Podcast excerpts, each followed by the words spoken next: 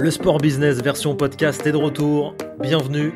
Je vous rappelle comme d'habitude que vous pouvez retrouver ce programme sur SoundCloud, Deezer, Spotify et Apple Podcast. N'hésitez pas à vous abonner pour nous soutenir et à nous suivre aussi sur les réseaux sociaux. Après François Pesanti dans le dernier épisode, je reçois aujourd'hui une femme, chef d'entreprise. Elle a lancé en 2008 une franchise de salle de fitness que vous connaissez tous. Céline Wissling, la fondatrice de Neoness, est mon invitée.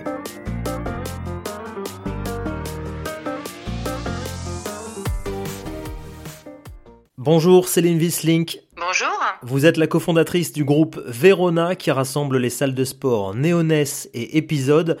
Aujourd'hui, le groupe Verona, qu'est-ce que ça représente en chiffres? Alors aujourd'hui, le groupe Verona, ça représente 500 euh, euh, salariés.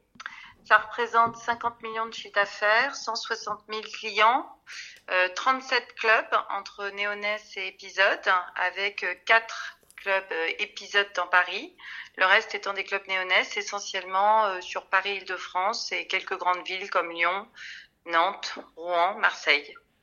Vous pouvez peut-être préciser la, différence de concept, on va dire, entre Néoness et épisode? Bien sûr. Alors Néoness, c'est notre enseigne historique, euh, dite de Smart Cost. Donc euh, notre enseigne grand public de fitness euh, qui a visé à démocratiser le sport pour le plus grand nombre. Donc Néoness, ce sont des abonnements à partir de 15 euros par mois et on peut pratiquer donc dans nos 33 salles sur des activités classiques de plateau et de cours collectifs animés par des vrais coachs en chair et en os. Euh, qui comptent parmi nos 500 salariés justement, qui sont tous en CDI chez nous. Euh, et puis vous avez euh, l'enseigne épisode qu'on a lancé il y a deux ans, qui est une enseigne haut de gamme, qui propose des activités dans des studios euh, immersifs, beaucoup plus autour de la haute intensité, euh, et qui pour le coup est beaucoup plus cher, puisque une séance chez épisode c'est l'équivalent d'un mois à peu près chez Neoness, puisque la séance coûte en moyenne, on va dire en une quinzaine d'euros, entre 15 et 20 euros en fonction du nombre de tickets que vous prenez pour cette séance. Voilà. Et donc épisode, c'est euh, six activités sportives euh, qui permettent, euh, si vous les pratiquez toutes, de devenir un athlète de haut niveau. Voilà. Alors Céline Wissling, le sport est à l'arrêt pour les salles également. Alors qu'est-ce qui a été mis en place à la fois pour vos salariés, mais aussi pour les adhérents? Est-ce qu'il y, a eu des compensations? Alors oui, bien sûr. Donc euh, nos salariés évidemment sont euh, essentiellement au chômage euh, technique depuis la date de la fermeture des clubs qui qui date donc du 15 mars dernier. on a conservé uniquement au siège les services centraux et absolument nécessaires pour la conduite de l'activité et notamment le service relation client pour euh, assurer un suivi de nos clients, euh, on va dire aux petits oignons, euh, et leur proposer toutes les fois où ils nous sollicitent des gestes commerciaux, des reports d'abonnement, des upgrades vers des nouvelles formules plus favorables. Voilà, et on a aussi maintenu tout notre service marketing pour être capable de déployer très rapidement pour nos clients ce qu'on appelle la, les programmes confitment, qui permettent donc, grâce à nos coachs aussi, d'animer plus de plus de 5 ou 6, euh, voire 10, ça dépend des jours, cours collectifs sur des thématiques euh, très différentes et permettre donc à nos clients et potentiellement à des prospects de pratiquer le sport chez eux alors même qu'ils sont confinés. On a aussi débridé notre application MyNeoCoach, qui est une application d'entraînement digital euh, pour l'ensemble des Français par souci de solidarité pour que tout le monde puisse l'utiliser même si ils ne sont pas clients Néonès. Vous avez chiffré euh, cette euh, perte d'activité euh, due au, confinement. Qu'est-ce que ça, ça représente? Oui, c'est important. C'est important parce qu'en fait, il faut comprendre qu'une salle de sport, c'est un, un, modèle qui se pense sur plusieurs années. Euh, en fait, quand vous ouvrez une salle de sport, la première année, vous perdez de l'argent. La deuxième année, vous êtes à peine à l'équilibre. Et la troisième année, vous commencez à gagner de l'argent parce que vous avez constitué une base client. Et aujourd'hui, ce qui est très compliqué pour nous, c'est que pendant la période de fermeture, en fait, on fait pas de vente. Donc, par définition, on rentre pas de nouveaux clients. Euh, on a des clients à qui on accorde des reports sur leur abonnement, donc pas de paiement pendant un certain nombre de mois. Et on a 5 à 10% de résiliation en plus. Donc, tout mis bout à bout, ça a des impacts sur le chiffre d'affaires de l'année en cours et aussi de l'année prochaine, puisque la durée moyenne des abonnements est environ deux ans. Donc, un chiffre d'affaires qu'on rentre pas aujourd'hui, c'est un chiffre d'affaires qui potentiellement aura aussi un impact euh, l'année prochaine. Donc cette année, en fonction de la date de réouverture qui sera euh, prononcée par le gouvernement, j'espère euh, fin mai, Euh, on estime de toute façon les pertes de chiffre d'affaires annuelles 2020 entre 30 et 50% pour notre groupe. Euh, et puis l'année prochaine, encore facilement, euh, je pense, 15 à 20% de pertes de chiffre d'affaires annuelles pour les raisons que j'expliquais. Vous êtes impliqué dans des discussions peut-être avec le ministère des Sports, le ministère, le ministère de l'économie, avec d'autres acteurs de la filière, des, des concurrents aussi? Est-ce qu'il y a des discussions? Oui, alors ça c'est vraiment euh, quelque chose de très intéressant. On a énormément de discussions entre enseignes, euh, y compris euh, dans des domaines connexes, puisque nous on reste par exemple des commerçants, donc on travaille aussi beaucoup avec les associations qui représentent les commerçants pour défendre nos intérêts, notamment sur les loyers. Aujourd'hui on a beaucoup de mal à obtenir gain de cause auprès des, des bailleurs, notamment sur des franchises de loyers totales sur les périodes de fermeture, mais aussi sur des franchises de loyers partielles sur toute la période de reprise d'activité qui, on l'imagine, ne va pas être immédiate et ne va pas être, euh, comme je vous l'expliquais, euh, euh, immédiatement positive dans les comptes de résultats. Donc ça, oui, c'est quelque chose qu'on fait. On est aussi très présent auprès du ministère des Sports, toutes les fois où on peut auprès du ministère de l'Économie. On essaye de faire valoir en fait les spécificités de notre métier.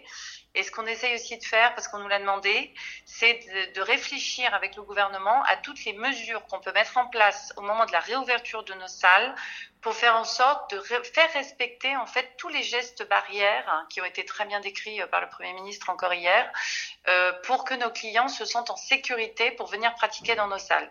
Et on a fait tout un plan euh, de propositions en fait qui vise à réouvrir dans des bonnes conditions et qui, d'après ce qu'on comprend, en tout cas, a retenu l'attention euh, de l'agence de l'agence nationale de la santé, euh, du ministère de la santé et donc j'espère demain du ministère du gouvernement lui-même pour pour le mettre en œuvre, euh, j'espère, à partir du mois de juin, si on peut. Quel est l'avenir des salles de sport, euh, Céline, dans les, dans les prochaines semaines? Est-ce que ça va être forcément du 100% digital, euh, du 100% application mobile, par exemple? Alors, je vais partager avec vous une étude qui est très intéressante qu'on a fait auprès de nos clients et auprès de, de personnes qui s'entraînent dans des salles de sport en Ile-de-France et qui est sortie aujourd'hui, qui est une étude qu'on a diligentée en interne chez nous. Euh, aujourd'hui, nos clients 73% de nos clients nous disent que dès la fin du confinement, ils viendront repratiquer en salle chez nous. 15% euh, de nos clients nous disent qu'ils viendront pratiquer un mois après la fin du confinement et seulement 2% de nos clients nous disent que potentiellement ils ne viendront pas tout de suite, voire peut-être pas repratiquer en salle. Donc, nous, ça ne veut pas dire qu'on ne pense pas que le digital soit quelque chose d'important ou d'intéressant à travailler, parce que ça fait des années qu'on travaille sur le sujet, qu'on a développé notre app, qu'on fait du marketing automation, qu'on a développé évidemment énormément de contenu sur les réseaux sociaux, comme beaucoup d'enseignes le font. Mais on pense que c'est extrêmement complémentaire et qu'aujourd'hui, notamment dans les villes, dans les milieux citadins, euh, les gens auront toujours besoin d'aller pratiquer dans une salle de sport parce qu'ils n'ont pas le matériel chez eux, chez eux, c'est souvent petit, ils aiment sortir, et ce lien social que vous retrouvez dans les clubs, notamment quand vous avez des coachs comme dans nos salles, il est unique. Quand vous pratiquez un cours de yoga, l'ambiance d'un cours de yoga est unique. On peut pas reproduire ça parfaitement par le digital, et donc le digital, ça vient en complément. Ça peut être quelque chose qui permet effectivement à des gens qui ont la possibilité de le faire, de pratiquer dans de bonnes conditions à partir de chez eux, qui n'ont pas le temps, ou qui n'ont pas de salle à proximité de chez eux, de pratiquer une activité sportive. Et encore une fois, il ne faut pas fermer cette porte parce que c'est important que les gens pratiquent à n'importe quelle condition. Nous, c'est ce qu'on appelle la vision 360 du sport, c'est-à-dire à domicile, en entreprise, chez soi, en outdoor, etc. Et on veut pouvoir accompagner nos clients partout. C'est pour ça qu'on a créé une app pour les accompagner partout, y compris dans nos salles aussi. Mais je pense que tout ça est très complémentaire et que les usages sont multiples et que l'un n'exclut pas l'autre. Voilà, tout simplement. Le groupe est soutenu dans cette période par euh, les investisseurs, euh, des banques aussi Et comment, comment ça se passe au niveau financier pour le groupe Verona alors au niveau financier, ça se passe plutôt bien, puisque nous, on a la chance d'être soutenu par un fonds d'investissement qui s'appelle Tikeo, euh, qui est partenaire du groupe Verona depuis quatre ans. Euh, on a aussi un pool bancaire avec un certain nombre de banquiers qui sont parmi les grandes banques nationales françaises qui nous soutiennent euh, sur différents aspects, c'est-à-dire euh, le maintien des investissements qui étaient prévus au départ dans le cadre d'une croissance euh, indispensable, hein, évidemment, au groupe, et aussi dans le, la mise en place de tout ce qui existe en termes d'aide d'État, que ce soit PGE, prêt à tout, ou toutes sortes d'aides qu'on sollicite et qu'on obtient parce que effectivement, on a on, est, on rentre dans les cases, en fait, on coche les cases des entreprises qui sont euh, euh, qui rencontrent des difficultés, on va dire exceptionnelles du fait du Covid 19 et qui ont un sujet de trésorerie court terme à régler euh, effectivement par ce PGE par exemple.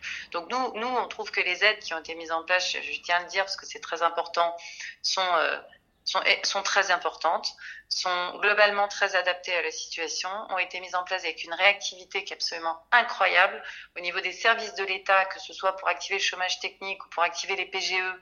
On trouve que les choses se font à une rapidité incroyable et, euh, et on en est euh, reconnaissant et on est reconnaissant d'habiter en France aussi parce que je crois que ça se passe pas toujours partout euh, pareil et on a beaucoup de chance de ce point de vue-là. Merci Céline d'avoir été mon invité. Merci beaucoup.